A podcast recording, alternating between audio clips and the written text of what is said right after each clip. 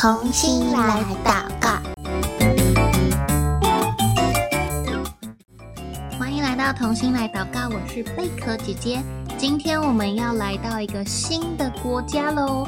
如果手边有宣教日影的小朋友，可以帮我翻开二零二三年十一月二十六号的内容，那你就会看到我们今天所要一起祷告的国家是哪个国家喽。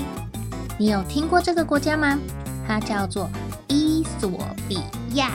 伊索比亚在哪里呢？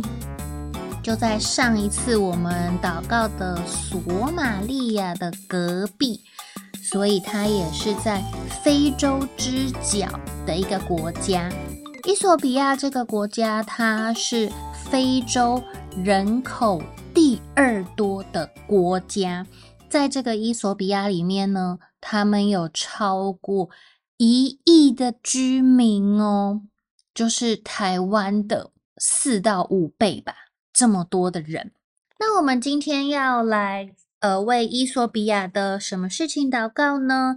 如果你有宣教日影的话，你可以看见在十一月二十六号的左边这一页有一个人的照片，对不对？好大一张照片。这是伊索比亚的人，所以你可以看见他跟我们长得很不一样。除了肤色不一样，你有没有发现他的穿着、他身上的配件都跟我们不一样，对吗？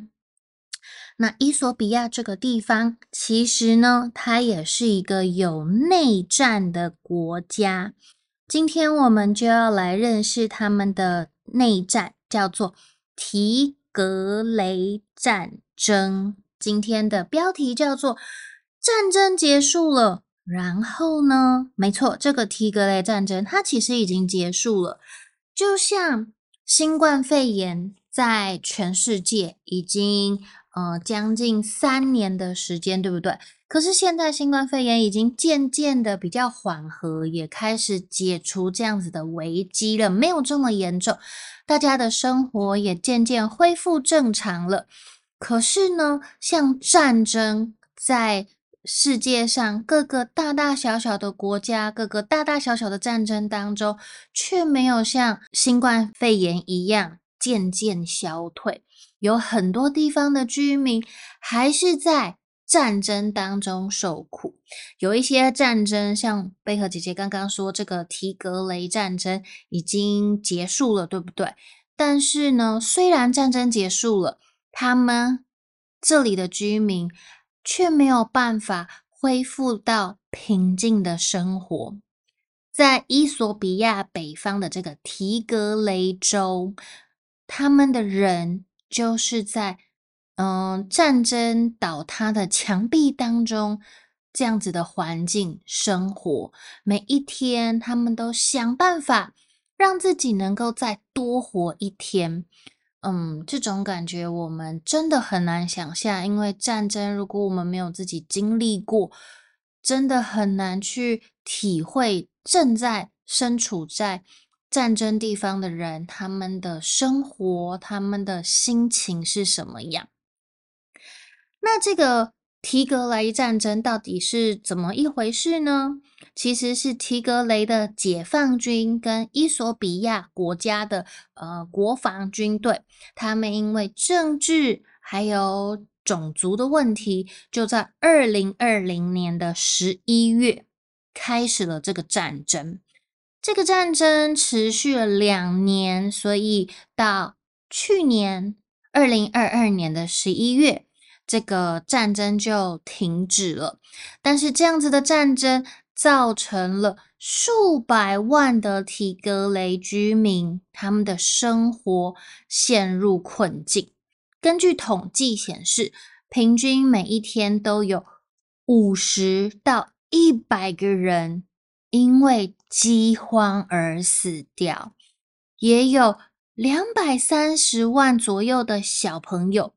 他们没有办法及时获得食物或者是医疗的帮助，那如果说他们在面临战争呢、可能房子倒塌啊、道路倒塌啊、医院倒塌等等，我们也可以有其他的国家来帮助他们，对不对？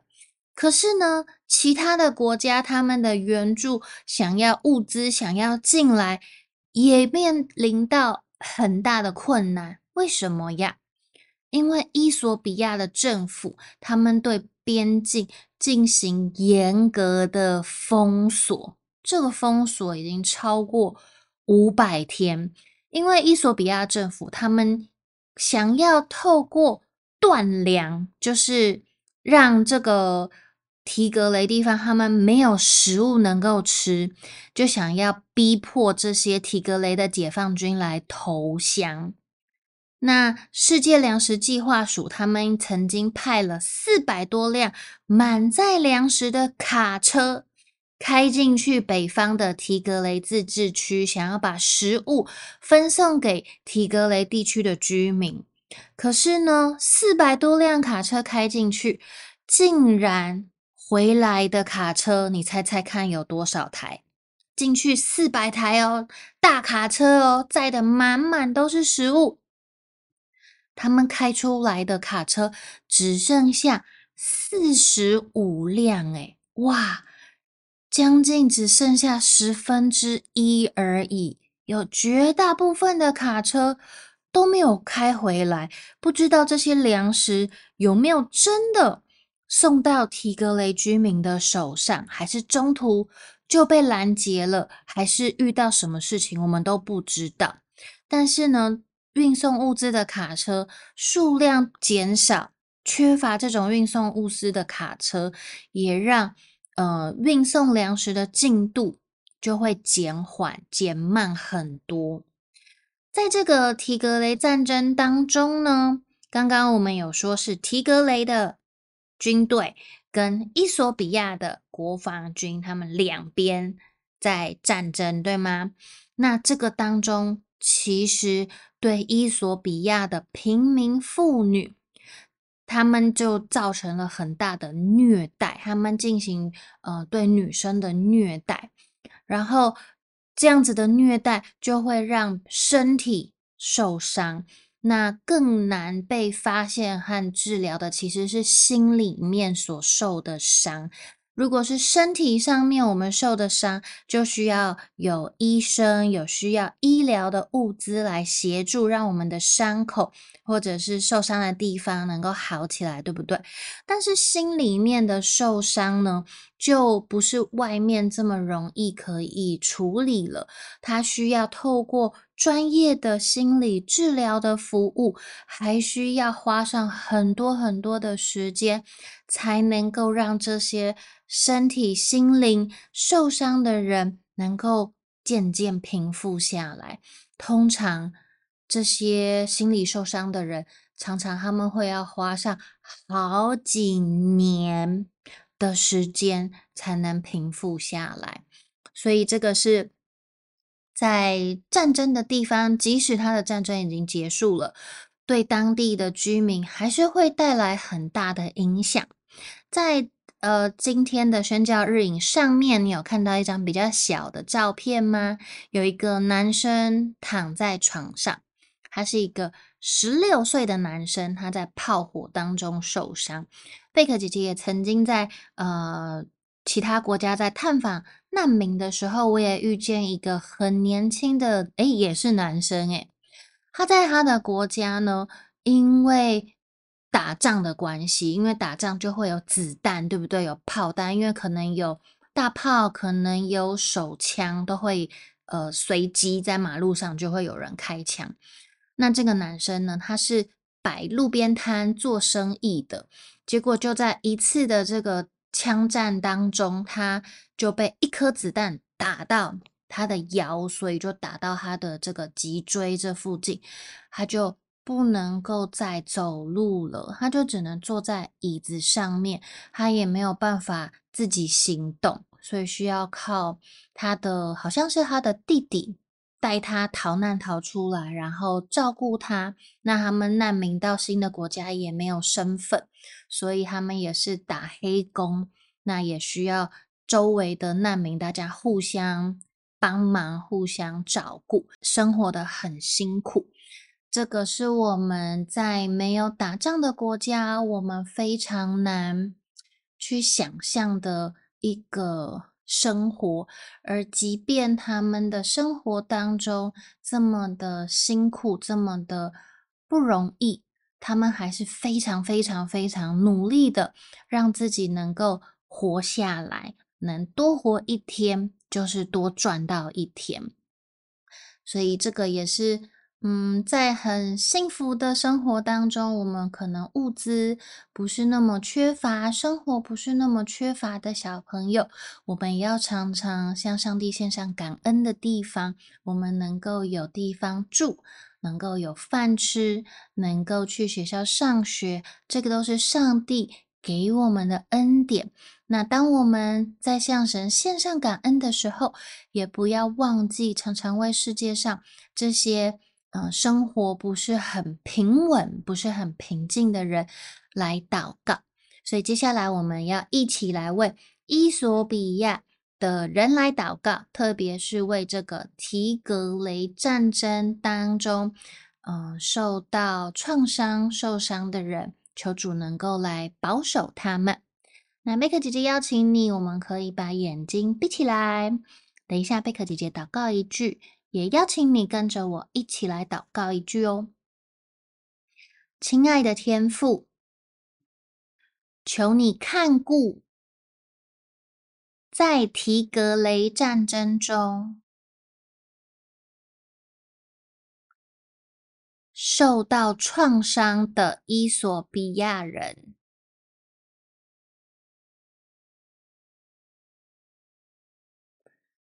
求你使他们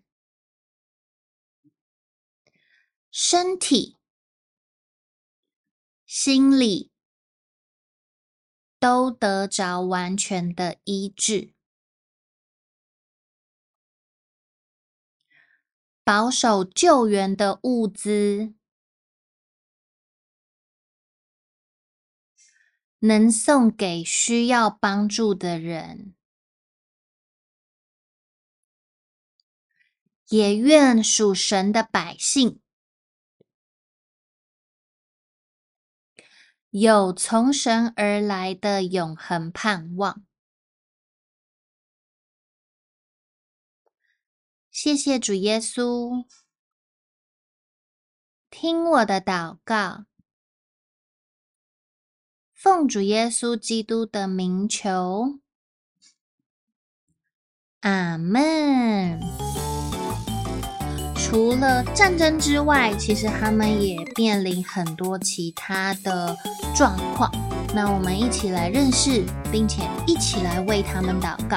可能我们没有办法真的飞到他们的住的地方，给他们很实际的协助。但是呢，我们的祷告是没有时间、没有空间限制的，而我们的祷告也是带着能力的。所以呢，我也鼓励你，可以除了听同心来祷告的时间之外，我们可以跟爸爸妈妈一起为我们之前每一集内容所祷告的对象，我们持续的来为他们祷告哦。相信上帝透过你的祷告，会在这些地方、这些呃人们当中来做奇妙的事。今天的同天来祷告到这边先告一个段落喽。下一集再见，拜拜。